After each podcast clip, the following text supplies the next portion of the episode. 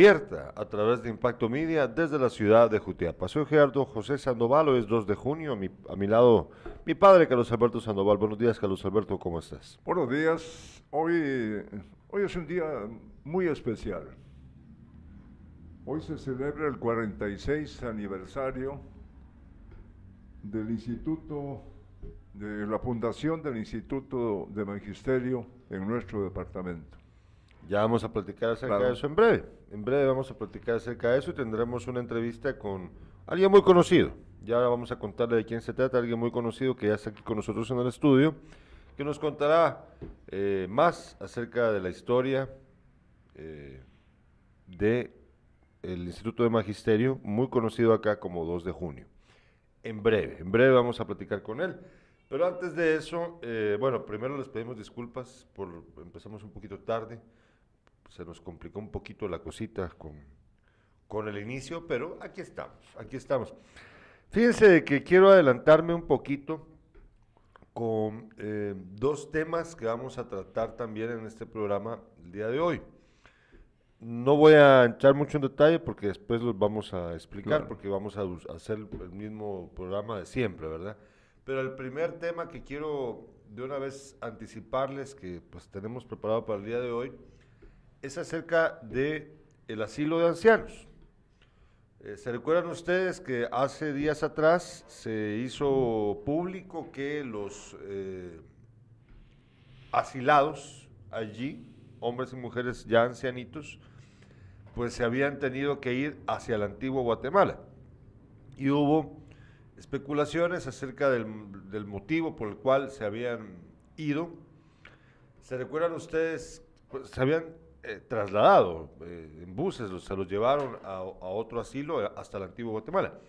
¿Se recuerdan que nosotros aquí habíamos comentado que alguien, una fuente cercana a mí, cercana también a, a los asuntos de gobierno, me había contado que, me había preguntado por qué razón había ocurrido esto, porque según ella había un presupuesto de parte de la Secretaría de Obras Sociales de la esposa del presidente, SOSEP, destinado a ese asilo, según esta persona, según esta fuente.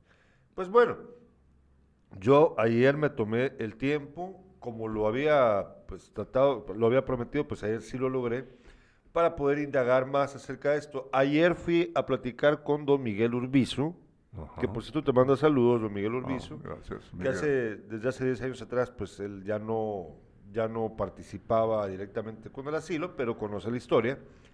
Y también platiqué con la delegada de la SOCEP, acá en Jutiapa. Entonces yo ya armé las piecitas de esta historia y se las vamos a contar, que también de hecho ayer, eh, ya por la tarde, tarde-noche, nos mandaron una, una, un comunicado por parte de, la iglesia en donde se explica precisamente de las obras sociales, se explica ya la postura de parte de, las obras sociales del hermano Pedro. Ya les vamos a explicar todo, este, todo esto en breve. Pero antes de ello, vámonos con eh, nuestra acostumbrada revista de prensa, primero, con Irlanda Valdés ahí, en la cabina. Por favor. Ah, todavía no la tenemos lista, ¿verdad? No, no tenemos, ah, solo falta un diario. Mientras que pasamos con prensa libre, démosle con lo demás. Pero primero el anuncio de la revista de prensa. Revista de prensa. Bueno, eh, mm, voy a dar tiempo para que consigamos esta, la, la imagen del, del otro periódico.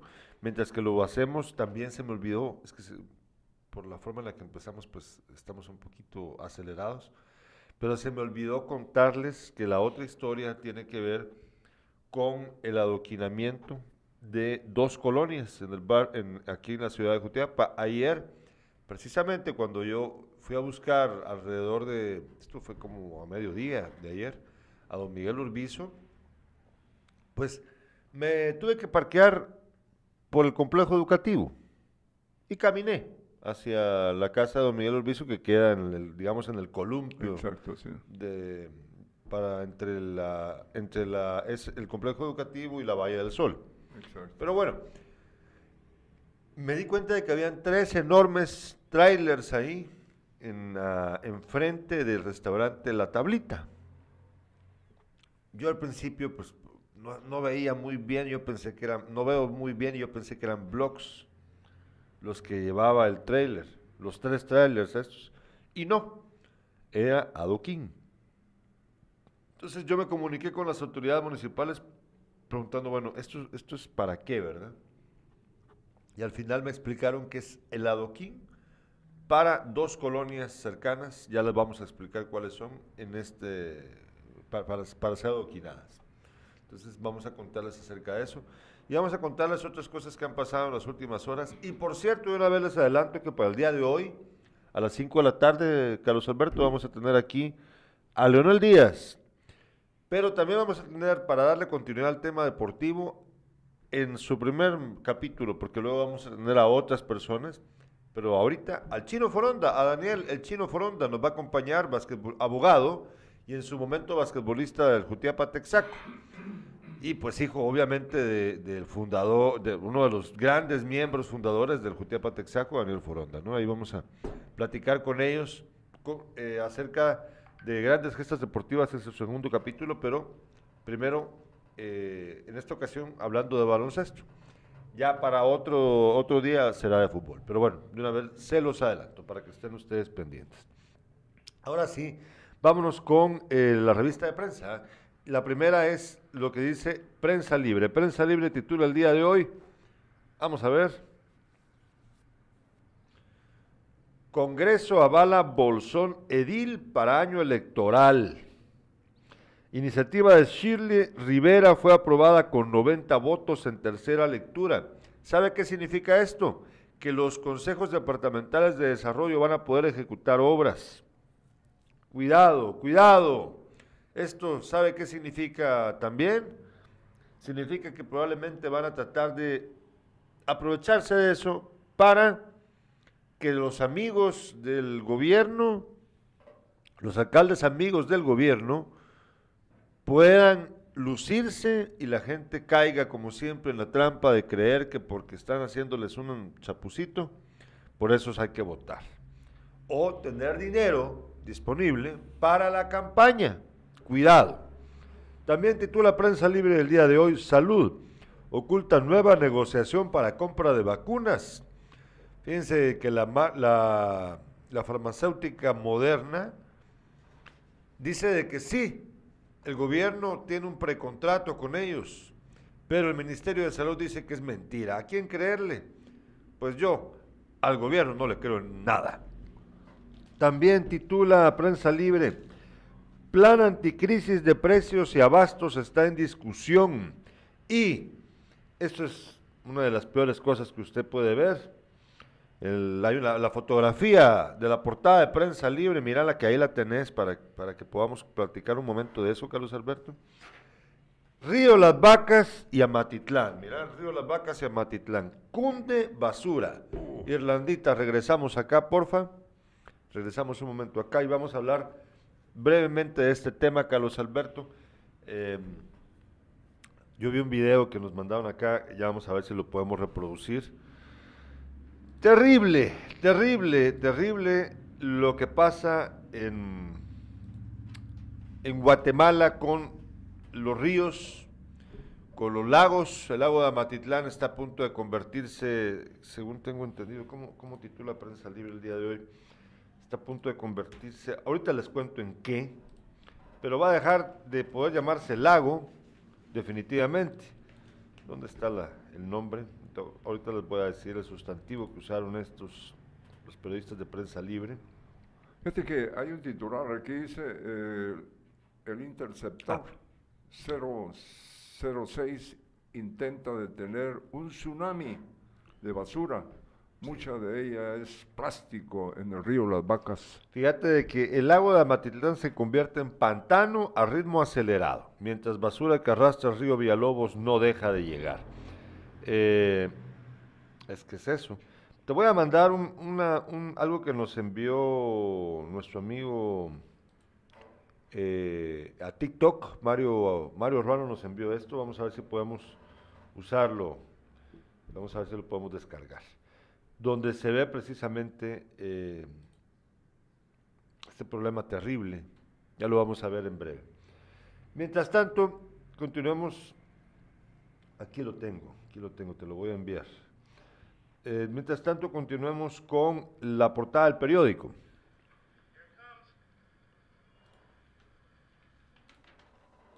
La portada del periódico el día de hoy titula... Ah, no, perdón, de la hora. Eh, ¿Cuál fue el que me mandaste? Ah, no me lo enviaste, ¿verdad? Ah, bueno, no, no lo tenemos todavía disponible. Bueno, luego, luego vamos a seguir con este tema. Em, pero para aprovechar el tiempo, porque luego vamos a... ¿Querés pasar tus titulares primero o, entrevistamos a, nuestro eh, invitado? Eh, ah, va. Entonces, vamos a una breve pausa comercial, brevísima, un minuto nada más. Y al regreso de la, de la, pausa comercial vamos a entrevistar a Eric Lemus, eh, conocido jutiapaneco, que nos va a contar un poquito de la historia del Instituto de Magisterio, conocidísimo aquí como 2 de junio, ya no se llama así, pero conocidísimo como 2 de junio, hoy en su aniversario, 46 46 aniversario. En breve. Es decir, que en 1976 abrió sus puertas. En, sí, en breve vamos a entrevistar a nuestro invitado. Vamos a una hora de pausa comercial. De ahora para acá.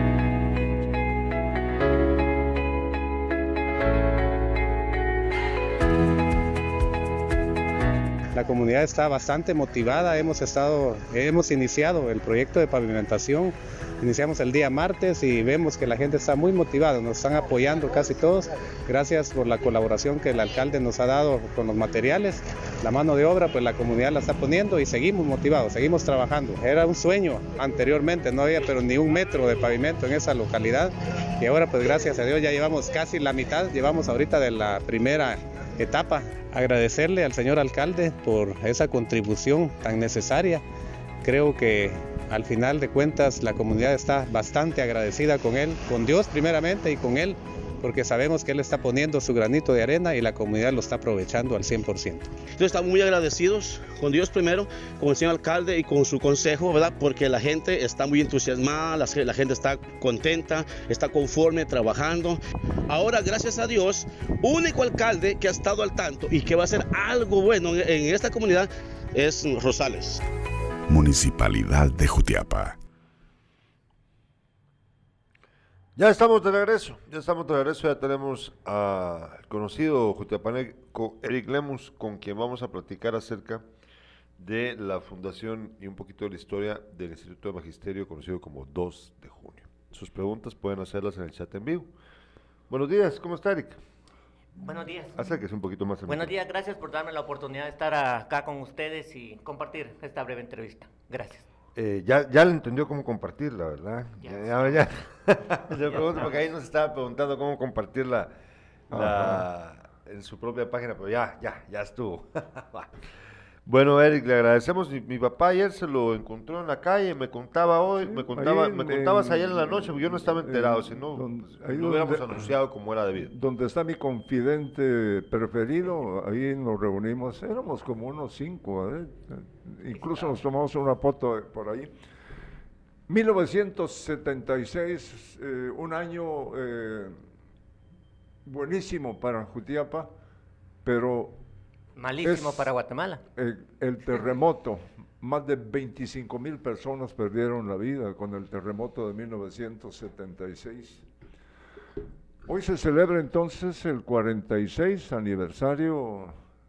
Eric, pues hombre, ¿cómo se siente usted? Son 46 años, ¿cuántos eh, maestros, eh, cantidad de maestros salieron de precisamente del Instituto de Magisterio. Usted sabrá. Bueno, eh, hablar del 2 de junio pues mm, trae nostalgias para muchos, alegrías para otros, porque son sentimientos compartidos. Realmente 46 años, de un, como lo dijo don Carlos Alberto, es una fecha importante en una, por una parte, alegre para quienes durante ese tiempo, pues a Jutiapa vino la cultura, vino el desarrollo, vino el progreso, pero triste por esos 25 mil personas que fallecieron, porque fue gracias a ese terremoto que los estudiantes que residían en, fuera de Jutiapa, entiéndase Jalapa, Chiquimula, Guatemala, eh, Antigua. Antigua Guatemala, exactamente, pues eh, sus establecimientos sufrieron desperfectos en sus instalaciones, lo que provocó que las clases se suspendieran durante ese tiempo, los alumnos tuvieran que emigrar a sus hogares, tuvieran que estar con sus familias para esperar que se repararan los establecimientos, esperar que todo se restableciera. Y fue así, brevemente, como les digo, que el 2 de junio surgió. Sí, cambió mucho el terremoto al país, eh, se crearon colonias nuevas en muchos asentamientos también en muchos lugares del país. Y también entonces afectó, según la historia que nos cuenta usted, la educación. Exactamente, como les decía, gran parte de los estudiantes, Jutiapa en ese tiempo solo tenía lo que era la Escuela de Comercio, Instituto Nacional de, que pertenecía al Ministerio de Educación. Eh, la educación diversificada no existía en nuestro medio. Entonces, eh, les puedo comentar, ¿verdad? Entonces, los estudiantes se vinieron, pero la intención era regresar a sus establecimientos cuando ya se, todo se normalizaría. Pero aquí es donde surge un personaje bastante conocido, como lo es el compañero Petronio Reyes Lucero, quien eh, convocó, reunió. dicen que, porque esto fue un año antes de que yo comenzara mi, mis estudios, los reunió en la Escuela Federal, reunió a todos los estudiantes que habían emigrado de otros establecimientos, reunió a los padres de familia y les indicó que este era el momento propicio para que Jutiapa tuviese una carrera eh, ya de diversificado. Y vino y convenció, les planteó de tal manera que realmente vieron los padres de familia que esto era propicio y es así como se comenzaron a hacer eh, las reuniones y se comenzó a consensuar a manera de que eh, se logró eh, buscar ellos mismos a quiénes serían eh, los catedráticos, quién sería el director y quién sería el personal. De esta manera que ya cuando tenían un grupo ya definido, pues lo llevaron a, instancias mm, superiores y es como inició inicialmente el, director fue el profesor José Vázquez. El primer director fue don José eh, Israel, Vázquez, el primer eh, secretario fue don Ronnie Orozco. Entonces ellos, pero les cuento, fueron los padres de familia, eh, Petronio Reyes y los estudiantes quienes convocaron o reunieron o promovieron, promovieron. que estos eh, ellos fueran las personas que se harían cargo del establecimiento. Dice que los padres de familia eh, economizaron dinero porque eh, ya, no hubo necesidad de ir a Antigua, a la capital, más cercano, Chiquimula y todo, ¿no? Sí, recordemos que la economía en ese tiempo, nuestros padres pues siempre han sido proletarios, eran pocos los los padres que podían tener los fondos suficientes para enviar, pero a pesar de eso, muchos padres hacían el esfuerzo para poder enviar a sus hijos afuera de Jutiapa. Y era un gasto. Su señor padre también estuvo dentro del grupo, ¿no? Sí, mi señor padre, recuerden, eh, yo, yo ingresé en el 77, un año después que el terremoto se había hecho. Entonces, eh, algo que tenemos que tener en cuenta es que en el 76, cuando fue el terremoto, muchos estudiantes en otros lugares estaban unos en sexto, otros en quinto y otros en cuarto.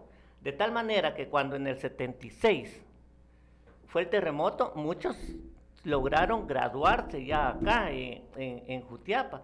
Estoy hablando de, por decirles, de profesores como el profesor Ronnie, Ronnie Ramos Quiñones, el profesor eh, Tulio Castillo Melgar, está la profesora Reinita Valiente, y varios maestros que son, ellos digamos que son la primera promoción, pero en ese tiempo todavía no existía el 2 de junio, que conste. Claro. Ajá. Tenías luego vino, guía de eh, luego vino también, eh, algunas diferencias que, se dieron ahí, porque eh, se parte prácticamente el, instituto con el colegio de del profesor José Vázquez, eh, a pocos metros de aquí donde estamos eh, transmitiendo. Eh, y cuéntenos eso, ¿qué pasó entonces? Bien, entonces, estamos hablando de 76, el establecimiento, esto que puedo decirles que esto le convenía al Ministerio de Educación, ¿verdad? les puedo decir que no, no hubo ninguna dificultad para que el Instituto de Magisterio fuera autorizado a Jutiapa fue algo rápido, no fue como sucede actualmente que pasan meses de meses de meses y hasta años para que un establecimiento eh, sea autorizado. En este caso, los padres de familia hicieron las, los trámites respectivos y allá el ministerio pues autorizó. Lo que me estaba preguntando don Carlos Alberto, esto ya pasó eh, en el 77, un año después, ¿verdad? Entonces resulta de que ya en ese tiempo los alumnos que estaban, que habían venido de quinto año de otro lado, pero que ya estaban en, ese, en el 77 en sexto, pues eh, eh, tuvieron problemas porque habían, como, lo, como, sucedieron las cosas, les cuento, había muchos maestros que estaban, por decirles así, seduciendo a las estudiantes.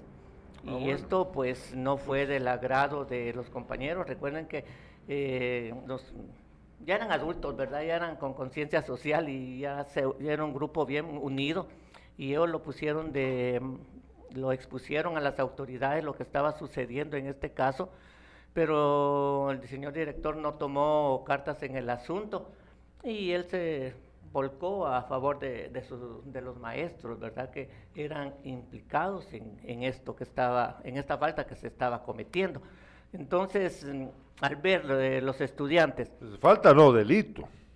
Hay que llamar las cosas tal como son, ¿verdad? Pero un, hombre mayor seduciendo, seduciendo a un adolescente es un delito. Exactamente, no lo quería decir de esta manera, gracias por decirlo Gerardo. Entonces eh, los compañeros mm, al ver esto, al ver que eh, no eran escuchadas o no, era, no se les ponía atención, es como dije, eh, tomaron la decisión, bueno, entonces si el señor director está a favor de sus compañeros maestros, pues nosotros eh, pedimos que estos maestros sean retirados definitivamente del establecimiento. A lo que el señor director no accedió y es aquí donde en el 77 se vino a, tomar las instalaciones para pedir la renuncia de estos maestros. Tenemos mensajes de los espectadores con respecto a la entrevista, luego seguimos con ella. Nos dice Rusman, Ernesto Quintanilla, saludos a Eric, él siempre atento en las fechas importantes e históricas para Jutiapa. También escribe Augusto Polanco. Un saludo para Eric, soy seguidor de su trabajo como reportero ciudadano. Sí, es el, mote que se le ha dado a usted, ¿no? O usted se lo, se lo, eh, se lo adjudicó. Pero es lo correcto, pues es un reportero ciudadano, es el, término correcto. También nos escribe Manuel Castillo, que vive el 2 de junio. Muy buenos años, profesores buenos como don Tonito Padilla Eideman Vázquez, Señor Telma y muchos más que se me escapan en este momento. Luis Alberto Franco dice, Don Beto y Gerardo, buenos días, un saludo para mi especialista Eric Lemus. Luis Oliveros dice, 2 de junio marcó historia en la educación para el departamento de Jutiapa, orgullosamente egresado de ahí, promo 98. Saludos a todos los docentes de vocación y corazón. Tengo más mensajes, pero los voy a buscar. Mientras tanto, continuamos con, la entrevista. ¿Qué más tenías ahí preparado para preguntarle? ¿Vos qué tenías preparado para preguntarle, Eric? Bueno, eh, sí, eh, existieron diferencias, ya, ya, ya, se habló sobre ello, ¿no? Y el, la, primera la, casa donde inició el, el Instituto de Magisterio eh, es cerca de mi casa, unos 60, 50 metros. Estábamos muy cerca. Primeramente puedo decirle cuando en el 76, cuando el establecimiento, cuando los estudiantes vinieron y la carrera fue autorizada, estuve en el antiguo colegio San Miguel, frente al parque. Ya en el 77, el colegio, el instituto, sí, fue eh, trasladado ahí cerca de su casa en la calle, no sé cómo se llama esa calle, digo que es donde de, los Méndez hoy. Eh, de don Factor Méndez. De don Factor Méndez. Ahí fue donde nosotros convivimos durante varios meses. Eh, posteriormente, cuando la, eh, nos autorizaron ya seguir como dos establecimientos donde un, un, grupo de estudiantes se retiró a un lado y nosotros a otro, es, nos ubicamos ahí donde está el Sanatorio San Juan Bautista. Ahí Ah, estuvimos Eh, sobre la ronda. uh, sobre la ronda, exactamente. Eh, con respecto a la formación de las personas que estuvieron ahí, ¿a quiénes eh, recuerda usted, Eric, que valga la pena destacar que luego formaron, que han formado parte de la sociedad jutiapaneca aportando algo valioso? De los que se han logrado, de, los, de las promociones que se grabaron del 2 de junio. Bien, primeramente no podemos dejar de mencionar a Fausto Petronio Reyes Lucero, quien se, fue un destacado periodista, eh, fue también escritor, él se dedicó más que todo a eso. Antes de, de todo esto, pues fue un promotor social. Eh, está eh, que decirles mm, el hijo de del licenciado que vive cerca de su casa que fue desaparecido, él era otro. ¿Quién Sí, será? es, No. Ahí sí El que es muy- jubilado, hombre, que se siente Sí. en el parque, Lima, ¿cómo se llama? Se, me, se me escapa el nombre, sí, él, eh, ahí está en, en- en mi barrio. Ah, eh, sí, sí, pero puedo sí. decirles de que todo ese grupo, Tono Alay, es parte de ese grupo, de, de connotado periodista, ¿verdad? De, Sí. eh, Rubén Conejo, como le llamamos, periodista también. Ah, pues ahí yo tengo muchas dudas de por qué lo incluye ahí como algo valioso, pero bueno, ya cada quien con su rollo, ¿verdad? Porque yo ahí sí, yo, yo con- entre broma y en serio, pero la verdad es que yo no le veo nada de valioso. No le veo, pero sí, son Pero bueno. parte, son parte de los él forma parte del folclore jutiapaneco, pero valioso no creo ni un poquito. Con todo respeto lo digo, pero yo, yo sí me mojo. Está Mancilla también, el licenciado Mancilla es egresado, de- sí, pero sí fueron muchos, eran 33 la, la- más o menos la, la promoción. Eh, durante la guerra hubo muchas personas en el ámbito del magisterio, eh, y también, bueno, universitarios muchísimos también, pero en el ámbito del magisterio que fueron eh, torturados, desaparecidos o asesinados, o las tres cosas al mismo tiempo, ¿no? Eh, yo sé que aquí también, De con, los con- Estrada, y ahí ¿no? pasó con, con alumnos del 2 de junio, ¿no? Y maestros. Sí, este es un punto importante, Gerardo. Sí. Eh, ¿A qué se debe que nosotros como ex, exalumnos y egresados de, de este establecimiento al cual pues muchos le llamamos glorioso, porque en él recibimos eh, enseñanza básica que nos ha ayudado a permanecer y con principios eh, revolucionarios, con principios de poder ayudar y servir. Fíjense que tuvimos eh, catedráticos de la talla de don eh, Efraín Gudiel Castro, el Chero Gil, Gustavo González, Simón Cabrera, Carlos Cabrera, Efraín Gudiel, Mario Antonio García Estrada, Gilberto Estrada Gracias, Efraín Gudiel Castro, Ruth Foronda. Bastante, Muchos ¿no? de esos catedráticos es una parte, pero estos que les acabo de mencionar son catedráticos que ofrendaron su vida. Recordemos que en ese tiempo era la época de la represión y todo estudiante que formábamos parte de ese establecimiento, pues éramos tomados como guerrilleros, y lo cual era motivo de, de- persecución por parte de las autoridades. Pero más que todo eran perseguidos nuestros catedráticos, y es parte de esos catedráticos que les he mencionado, quienes formaron en nosotros ese, ese deseo de poder eh, tener una Guatemala diferente. Muchos de ellos, eh, los que mencioné, murieron en las armas asesinas del El ejército licenciado guatemalteco. Remberto Peñantes. Remberto Peña. Exacto, sí. Limita. Él era un, eh, para Gerardo, pues él, eh, el hijo del licenciado Peñate, desapareció. O sea, a- aparte de tener nosotros eh, mártires catedráticos, se tuvieron también estudiantes que dieron sí, su vida y desaparecieron y hasta la fecha pues no se sabe nada de ellos. Pues bueno, el futuro para el actual INEDI, porque ya no se llama 2 de junio. ¿Qué, qué esperan ustedes como egresados para el futuro de, del 2 de junio? Ya- sigamos llamándole así, ¿verdad? No, eh, pues eh, Gerardo, puedo ampliarle que sí, oficialmente hay acuerdo ministerial, Ah, acuerdo gubernativo, y, y esto así... Ah, qué la- bueno. Hay que darle los méritos a, a Rubén Godoy, quien, Qué bueno. quien ha hecho los trámites respectivos para que este el establecimiento lleve el nombre de 2 de junio. Es más, se le agregó glorioso 2 de junio pero sí está oficializado que diga... Ah, qué, bien, ah, pues, algo bueno tenía que y es Y es histórico, es, que no debe desaparecer el nombre de algo que es parte de la historia de nuestro departamento. Estoy de acuerdo, estoy completamente de acuerdo. Sí, o sea, el nombre oficial de entonces hoy Instituto Nacional de Educación Básica Magisterio, 2 de junio. Ahí está. Ah, bueno. Entonces, reconozcámoslo. sí, hay que reconocer el mérito. Pero al final. Lo único bueno que ha hecho. Lo único, lo único bueno que ha hecho, seguramente alguien lo ayudó a hacerlo. Bueno, este, cuénteme, Eric, entonces, ¿cuál es la. El, para los egresados, cuál es el. ¿Cuál es el deseo? ¿Qué es lo que aspiran? ¿Y, de qué manera ustedes están. perdón, involucrados? Ya me atoró ya me atoré con el kiwi. Eh, ¿De qué manera están involucrados ahora los egresados con, con, el instituto ahora? Bien, entonces, eh,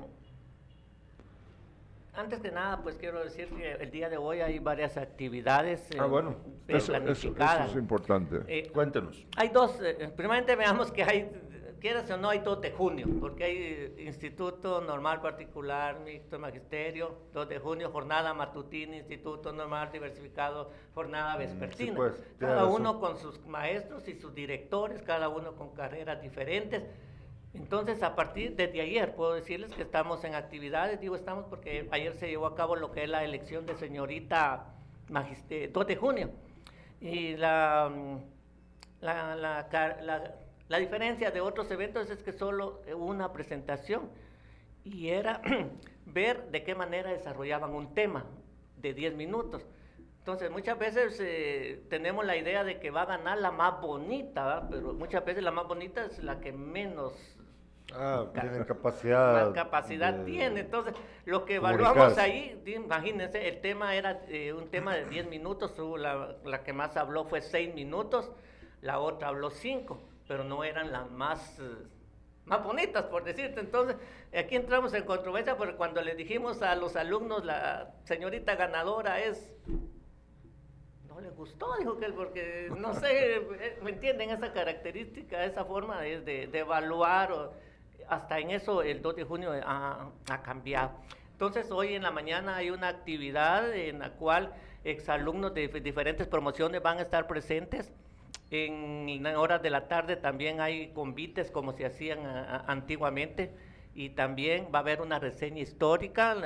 los eh, conferencistas, podemos decir Luciano Castro, el compañero Navas del Progreso, eh, su servidor también va a tomar la palabra. Pero nuestra intención es eh, poder colaborar con las nuevas autoridades y con el alumnado para que conozcan esa parte de la historia, porque ser parte del 2 de junio, pues, eh, es algo especial para nosotros y creo que para toda la comunidad, porque es un establecimiento que surgió con la lucha de un pueblo. Por primera vez se unieron padres de familia, estudiantes, eh, comerciantes, y se pidió que ese establecimiento existiera, a diferencia de otros establecimientos, ¿verdad?, donde solo alguien paga y se forma y no tiene una historia.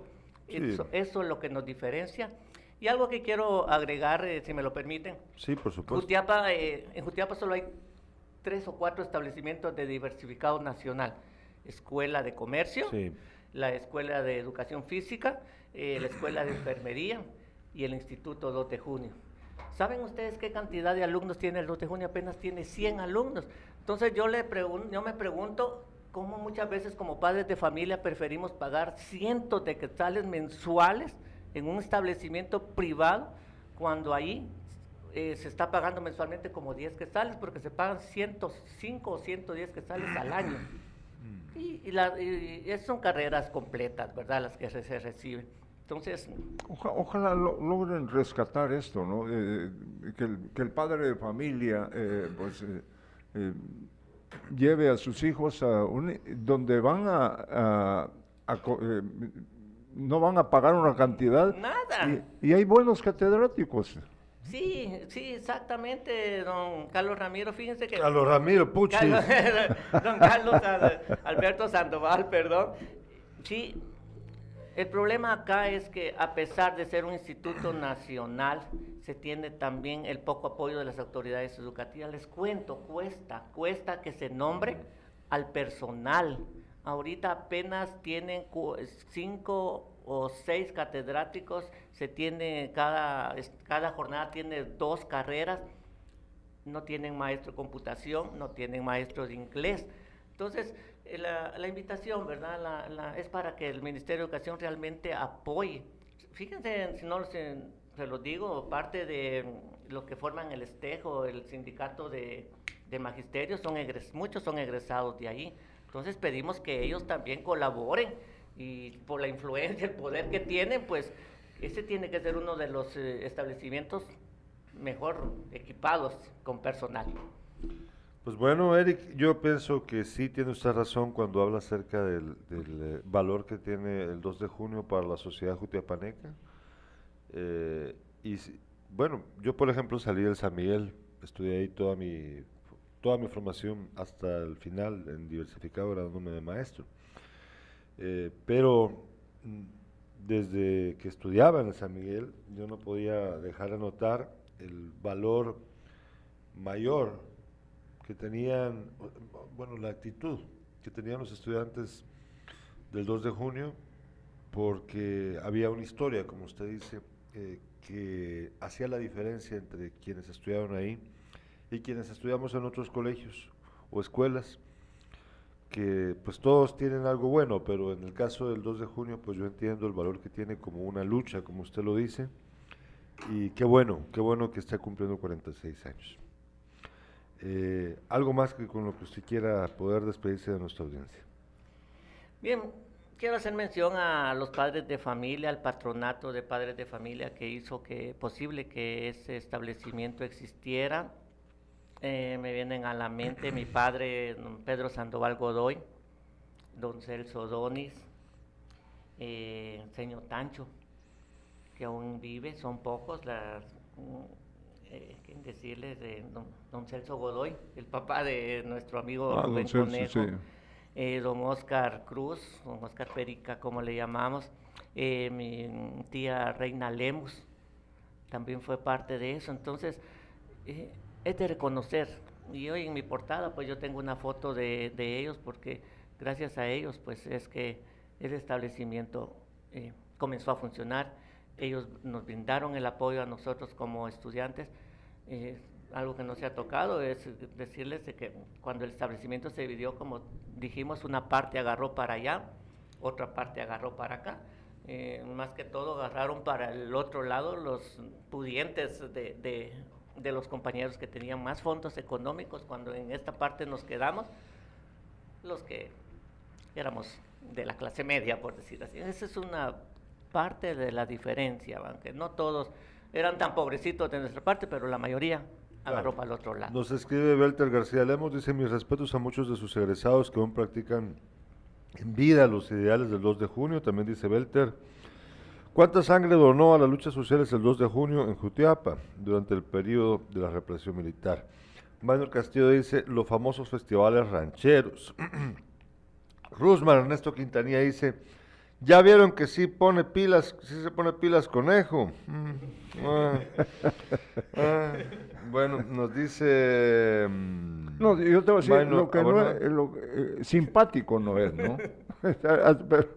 pero, también le, Pues alguna gracia tenía que tener. alguna gracia debía tener el señor. Eh, nos dice. Mm, es que hay varios mensajes, pero.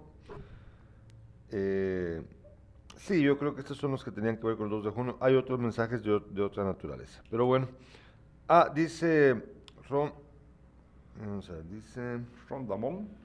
Espera, me voy a leer bien porque a veces nos salen con cosas que no, que no son apropiadas. Dice. Bueno, dice. Damón. Voy a leerlo aun cuando sé que es un anónimo, ¿verdad? Debajo, el señor dice que por qué se llevan a los alumnos a pagar a los colegios privados y a los 15 segundos dice que en el 2 de junio no hay maestros, que no hay equipo que, o no están buenas las mm. instalaciones. Pues sí, hay una contradicción, pero es eh, precisamente producto de la desidia gubernamental que muchas escuelas eh, públicas no cuentan con el equipo ni con los docentes suficientes. Eso no significa que no haya que valorar el hecho de el esfuerzo que hacen aquellos que llegan a hacer bien su trabajo a las escuelas públicas. Y pues sí hay una, hay una cuestión contradictoria, como lo dije, pero hay que pues, preguntarse qué fue lo que inició esto, qué fue lo que, lo que determinó que las escuelas públicas estén como están. Pues bueno, ha sido la desidia gubernamental. Y yo creo que si la gente se uniera, esto podría cambiar, incluyendo aquellos, como usted mencionó, que están en el STEG o en el Ministerio de Educación, que fueron egresados el 2 de junio y que tal vez no han hecho lo suficiente como para que esto cambie, no solo para el 2 de junio, sino también para las demás escuelas públicas de nuestro país. Sí, ampliando lo que, aclarándole al compañero, sí, el hecho de que hayan pocos catedráticos no significa que no se den las clases, significa si que Eric Lemus está ahí, pues Eric Lemus aparte de dar matemáticas, tiene que dar inglés, tiene que dar computación, tiene que dar filosofía, tiene que dar historia, pero las clases se dan. Nos dice Irving, Irving, ah, ¿qué tal Irving? Saludos a Eric Lemus, dice el Irving Noel Sarceño Lemus. Irving, nuestro gran amigo Irving. Ramos Albi dice, ¿por qué dicen represión militar y cómo le llaman a lo que hizo la guerrilla? ¿Hasta cuándo van a cambiar esa mentalidad? Mire, mi estimado Ramos Albi, eh, lo que hizo la guerrilla representó el 10% según los, los estudios oficiales de la ONU y también del gobierno de lo que pasó durante la guerra. Y aquí estamos hablando de lo que le ocurrió a los maestros y algunos alumnos también del 2 de junio. Y aquí no vino la guerrilla a hacerles daño a ellos. Aquí fue el ejército de Guatemala, los orejas los que lo hicieron. Ellos lo hicieron, no la guerrilla. Y hay que decir otra cosa más. Muchos de los que fueron asesinados, torturados o desaparecidos en esa época aquí en Jutiapa, ni siquiera eran guerrilleros, sino simplemente tenían una forma diferente de pensar. Tonito García es un ejemplo, ¿no? El maestro. Era un hombre que no se metía en nada, ¿no? No, no. Eh, y, muy especial amigo. Eh, la verdad que yo conocí a Chaín también, un hombre... Yo nunca vi a Chaín armado, ¿no? Podía pensar, podía simpatizar con la guerrilla, podría ser, ¿y qué? Tenía todo el derecho de pensar diferente, ¿y qué? Dice aquí nuestro amigo Augusto, represión guerrillera se llama. Aquí se habla de represión militar porque fueron militares los que mataron a los estudiantes y maestros el 2 de junio. Exacto. Sí. Y noten una cosa bien curiosa, que lo está diciendo Eric Lemus, que también tiene formación militar. ¿Y qué? Pero usted no anduvo haciendo eso, ¿verdad? No. Va, noten la diferencia, noten la diferencia. Pues bueno, Eric, nosotros le agradecemos mucho. Tenemos que hablar también hoy de lo que les mencionábamos del asilo de ancianos, aquí ya tenemos una explicación más clara, y del adoquín que ya vino para las colonias, eh, que no me ubico yo bien, pero bueno, pero las colonias, es una, una es Valle del Sol, la otra ya les voy a decir, pero esas están al sur, norte, este, oeste, ¿de dónde? Y hoy tenemos también eh, la nota de que hay ocho lindas señoritas que buscan ser la madrina de la Pepe Mía de ese año. Y todo va a ser allá en mi querido Tezcatempa. Ahí estaremos, vamos a ir. Eh, Luis Olivero dice, recuerdo cuando estudiaba, llegaban egresados para contarnos la historia del 2 de junio. Pues sí. Bueno, gracias Eric, muy amable de su parte. Estamos a la orden y gracias, felicitaciones por el programa y por los temas que a continuación van a, a tocar porque son importantes. Y no se pierda entonces todo esto en breve, después de la pausa comercial. Claro.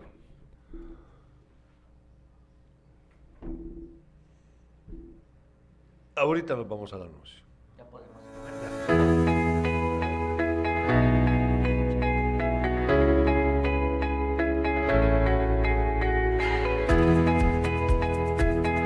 La comunidad está bastante motivada, hemos estado, hemos iniciado el proyecto de pavimentación, iniciamos el día martes y vemos que la gente está muy motivada, nos están apoyando casi todos, gracias por la colaboración que el alcalde nos ha dado con los materiales, la mano de obra pues la comunidad la está poniendo y seguimos motivados, seguimos trabajando. Era un sueño anteriormente, no había pero ni un metro de pavimento en esa localidad. Y ahora pues gracias a Dios ya llevamos casi la mitad, llevamos ahorita de la primera etapa. Agradecerle al señor alcalde por esa contribución tan necesaria. Creo que al final de cuentas la comunidad está bastante agradecida con él, con Dios primeramente y con él porque sabemos que Él está poniendo su granito de arena y la comunidad lo está aprovechando al 100%. Entonces estamos muy agradecidos con Dios primero, con el señor alcalde y con su consejo, ¿verdad? Porque la gente está muy entusiasmada, la, la gente está contenta, está conforme trabajando. Ahora, gracias a Dios, único alcalde que ha estado al tanto y que va a hacer algo bueno en, esta comunidad es Rosales. Municipalidad de Jutiapa. Ya estamos, ya estamos al aire, ya estamos ah, al aire. Eh, continuamos. Este, primero vamos a hablar, eh, si querés... Hablamos sobre la actividad que eh, está programada para hoy con, motivo de la Pepe Mía, que hoy es la actividad puramente social, y ya mañana son los, los partidos. Bueno. Hay ocho lindas damas, ocho lindas damas que representan a Pasaco, Zapotitlán, Atezcatempa, Moyuta, Yupiltepeque, Comapa, Quesada, Asunción Mita y el anfitrión Atezcatempa. Aquí están, bueno, eh, bueno eh, Raquel Reina es de Pasaco, Edna Nicole Flores de Zapotitlán, de Atezcatempa, Ana Cristina Lemus de Moyuta, Alexandra Ruano, de Yubiltepeque, Kimberly Nájera, de Comapa, Gladys Tobar, de Quesada, Ashley Judith Najarro y de Asunción Mita, Sonia Paulette Roda. Fíjate que no es la primera vez que el municipio de Jutiapa se queda fuera de la PPMI. No es la primera vez. Bueno, eh, yo eh, tengo una opinión encontrada con esto, pero está bien.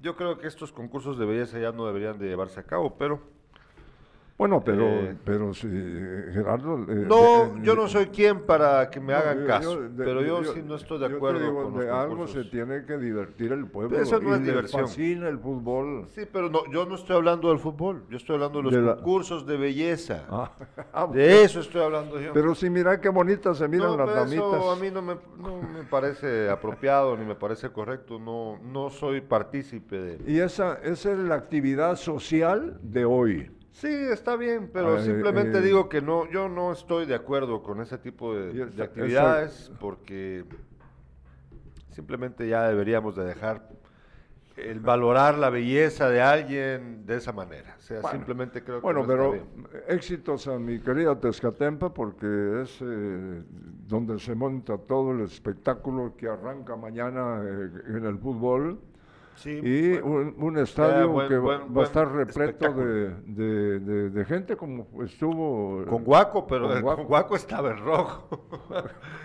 Saberle cómo está Tezcatempa. Yo creo que ahorita estamos mejor, ahorita estamos mejor.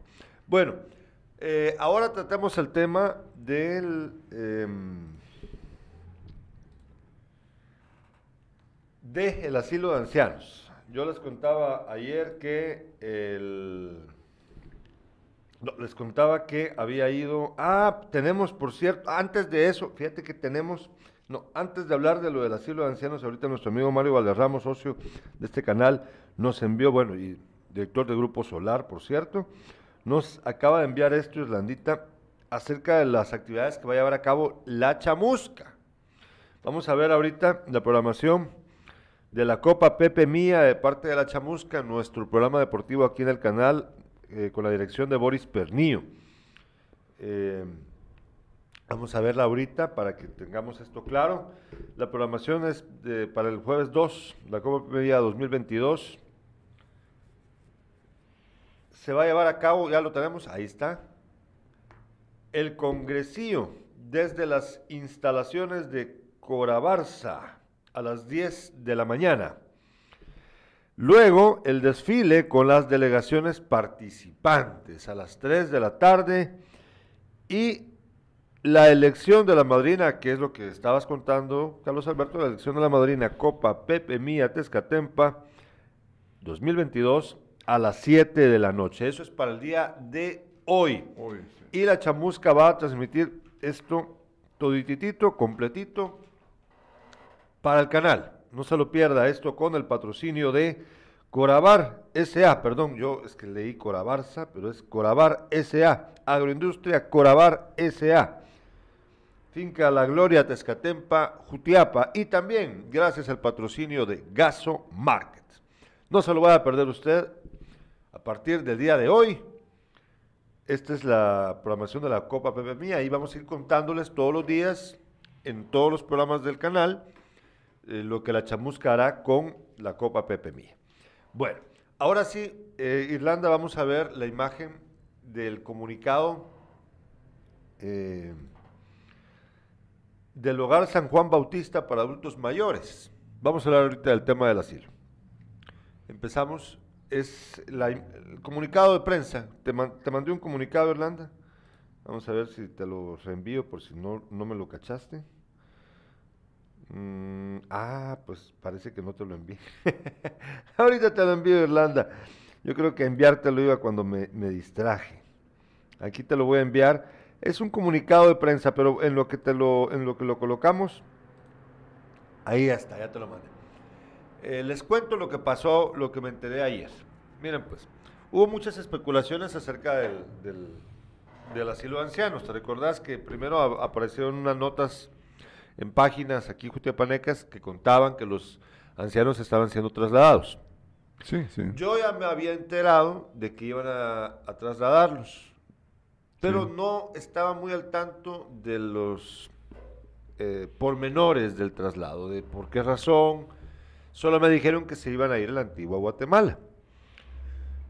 Curiosamente, o, coincidentemente más bien, para esos días estaba pues eh, con una crisis nuestro querido Santiago, eh, un- una persona que mi madre, que mi abuela, mi abuela materna eh, cobijó como a su propio hijo durante muchos años, que padece de sordera, que se ha dedicado a ejercer diversos oficios para la comunidad del barrio latino y a veces Allende, y que lamentablemente ha estado pas- pasándolo un poco mal por su edad, ya tiene más, pues, calculamos que tiene más, como 70 años ya, ¿verdad? Sí, más Aproximadamente. más. Bueno, entonces, eh, pues coincidentemente estábamos pensando, porque pues simplemente no podemos hacer otra cosa, él no vive en una casa, en una vivienda propia, él, eh, pues su situación es grave ya, pues estábamos pensando en un asilo. Entonces, ¿te recordás que hablamos de ello, yo con- hablando con personas relacionadas eh, con el asilo? Pues ahí fue cuando me enteré de que el asilo iba a ser lleva- eh, iba a cerrar aquí, iba, iban a llevarse a los ancianos a la antigua, pero yo no sabía por qué, y me dijeron, mira, pues se puede, que po- po- podrían llevárselo a la antigua. Pero había una confusión acerca de los asilos activos entonces en Jutiapa, porque me dijeron a mí que el de los años dorados era uno privado y que había otro en Asunción Mita. Bueno. El caso es de que, eh, eh, como lo prometí, yo eh, me dediqué ayer a buscar información con, pues, con, con la gente correcta, porque también me había mencionado de que había un asilo aquí en Jutiapa que creía la persona, mi fuente, que era el, el de el San Juan Bautista, que recibía dinero de la SOCEP. Entonces yo fui a averiguar ayer con don Miguel Urbizo. Don Miguel Urbizo me explicó que eh, no, que para él no creía que el, este asilo, el San Juan Bautista, recibiera dinero de. SOCEP.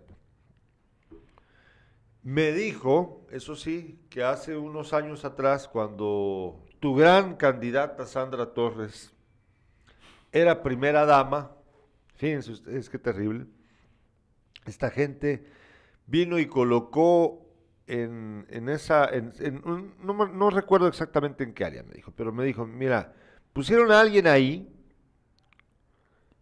que lo que hizo fue que se quedaban con el dinero.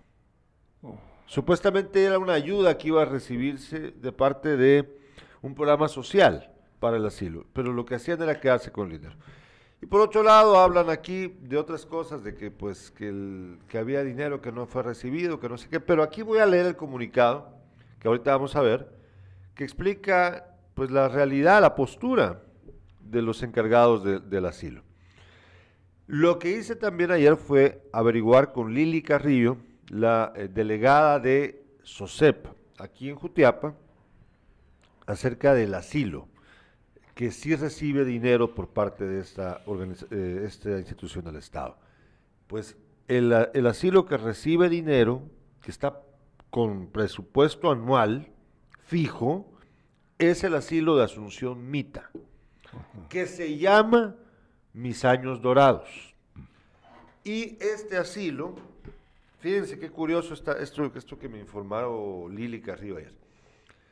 Me explicó que ahora tienen mucho más eh, ancianos siendo atendidos ahí. Pasaron de 18 que tenían en el 2020 a 45 desde el año pasado, 2021. Es una cantidad grande. ¿Por qué? Porque parece que el Estado cerró otro asilo y entonces trasladaron a personas de, otros de otro departamento o departamentos a esas personas acá a Jutiapa. Entonces, queda aclarado, el asilo eh, católico no recibía dinero, no recibió dinero nunca de la SOCEP. Ahora voy a leer el comunicado. ¿Podemos ver el comunicado, Irlanda, por favor? Ahora sí, ya lo tenemos. Vale. Se los dejo ahí, pero lo voy a leer porque sé que hay gente que no está eh, pudiendo ver todo, durante todo el tiempo la transmisión, pero sí la oyen. Entonces voy a leerlo. Comunicado, Hogar San Juan Bautista para adultos mayores, obras sociales del Santo Hermano Pedro. La fraternidad de frailes franciscanos que dirigen y administran obras sociales del Santo Hermano Pedro en todas sus dependencias hace saber a la comunidad.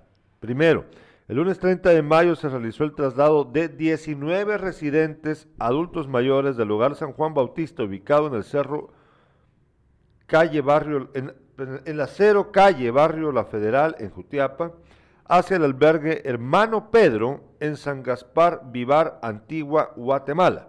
Ambos a cargo de obras sociales del Santo Hermano Pedro.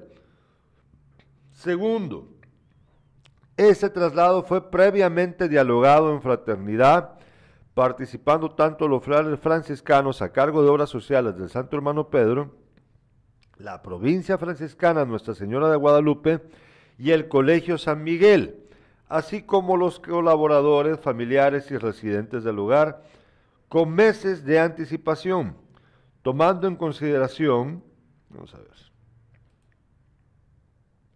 tomando en consideración temas como mejorar la logística de servicios en salud prestados a los 19 residentes, ofreciéndoles servicios médicos en el Hospital Obras Sociales del Santo Hermano Pedro, ubicado a tan solo 10 minutos del albergue Hermano Pedro. Ofrecer mejores instalaciones con amplitud de espacios para la atención en las áreas de encamamiento, fisioterapia, psicología, nutrición, clínica médica, cocina, áreas de recreación e iglesia así como todos los servicios de apoyo, lavandería, guardianía, trabajo social, mantenimiento, etc. Cercanía a la sede de obras sociales del Santo Hermano Pedro, su dirección y administración general. Tercero, la Fraternidad de Frailes Franciscanos de Obras Sociales del Santo Hermano Pedro, la Provincia Franciscana Nuestra Señora de Guadalupe y el Colegio San Miguel agradecen a toda la población de Jutiapa, así como a la municipalidad, medios de comunicación, y diferentes organizaciones que apoyaron incondicionalmente al hogar, con donativos eh, monetarios y en especie, difusión de los servicios del hogar, volunta- voluntariado y otros, por más de 35 años. Rogamos y solicitamos a la comunidad de Jutiapa que no nos dejen solos y continúen apoyándonos. Ese es el comunicado. Pues yo creo que queda clarísimo. Regresamos acá, Sí. Irlandita, porfa. Creo, creo que queda clarísimo, ¿verdad? Ya las dudas creo que sea, bien se han podido disipar. Bueno, eh, ¿qué más nos dicen aquí? Dice... em, ah, bueno, nos, ya cambiando, regresando al tema anterior, el 2 de junio, nos dice Ramos Albi, hágame un recuerdo de la historia sobre este caso, ya fueron juzgados los militares que cometieron estos asesinatos, y si es así, ¿cuál fue la resolución o cómo va? en Guatemala, solo un puñadito de militares han sido llevados a juicio por crímenes de guerra, hombre, por favor. Ay, Dios santo. Bueno, dice Luis Alberto, de acuerdo con tu comentario, Gerardo, esas actividades se deberían de cambiar. Ah, esto con lo de las, las elecciones de, de Reina de Belleza, ¿verdad? Rusman dice, asimismo pienso yo, porque no mejor hacer obra social que es mucho más beneficioso. Ah, bueno, pues sí, ¿verdad? Pues bueno, yo creo que ya quedó claro lo, lo del asilo. Sí. Y cuando eh, esa, eh, lo que opina Rusman, así mismo pienso yo, porque no, ¿por qué no mejor hacer obra social que es mucho más beneficioso? Está hablando de lo de la, Lo que de tiene lo de, que- los, de lo de la belleza, de las candidatas. De eso Mira, pues, eh, la Pepe Mía nace precisamente en Quesada. Eh, donde Pepe Mía, eh, pues ahí han quedado muy Las buenos recuerdos. eh, ¿sí? Eh, y ahí nació este evento deportivo. Sí.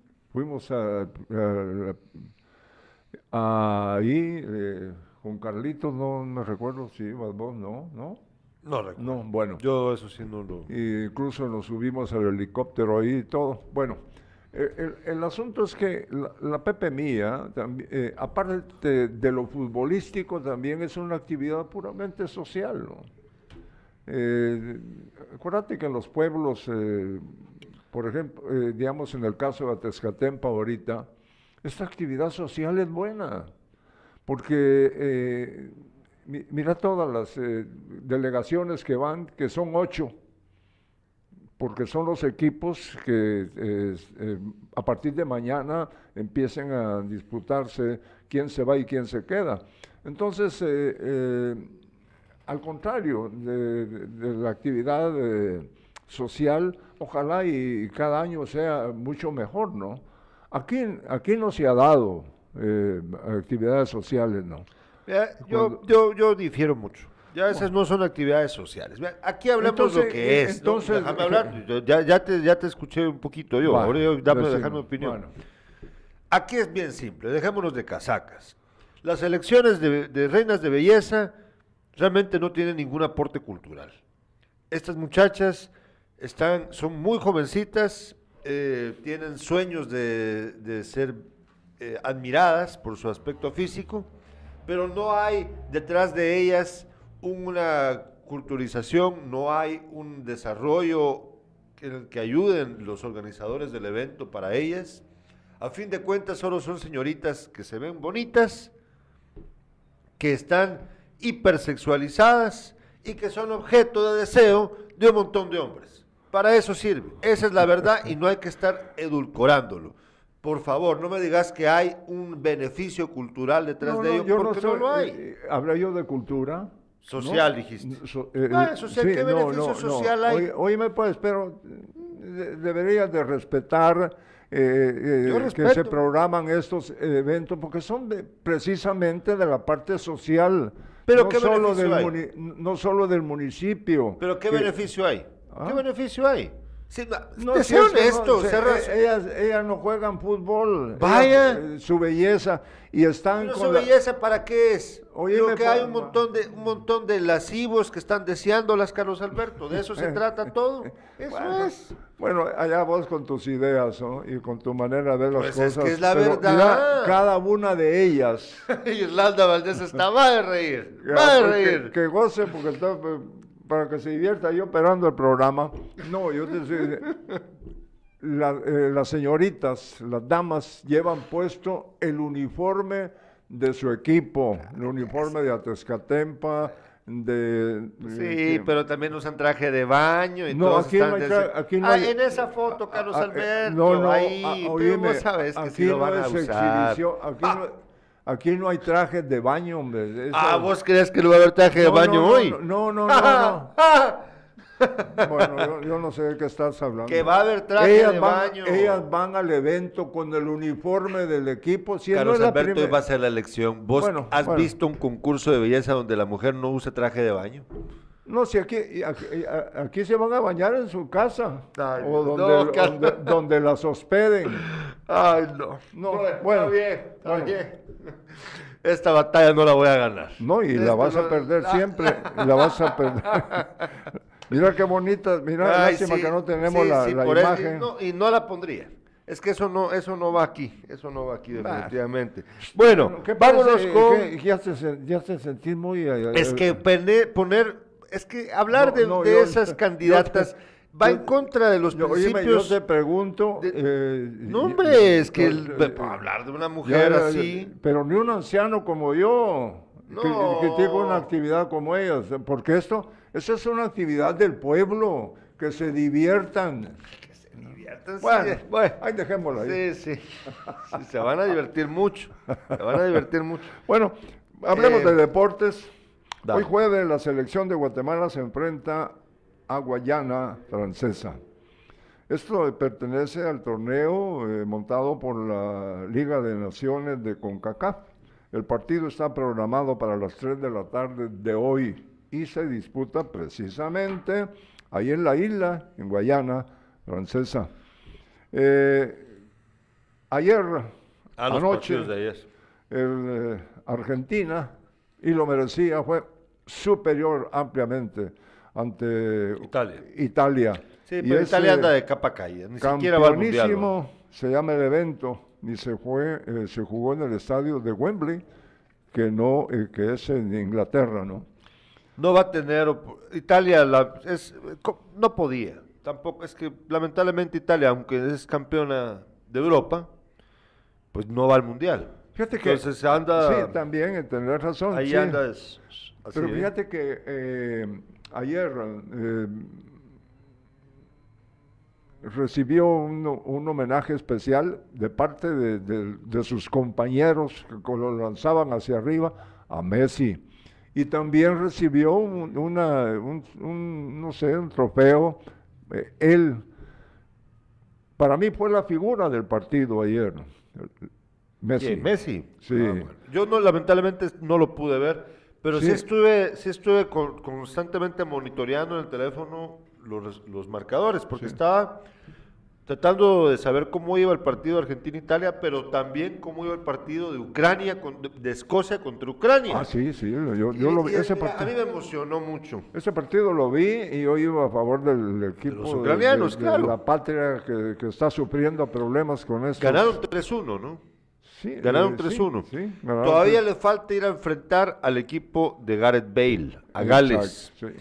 Y si lo logran, y, si le logran ganar a Gales, van al mundial. A Ojalá. mí me parece una cosa muy emocionante.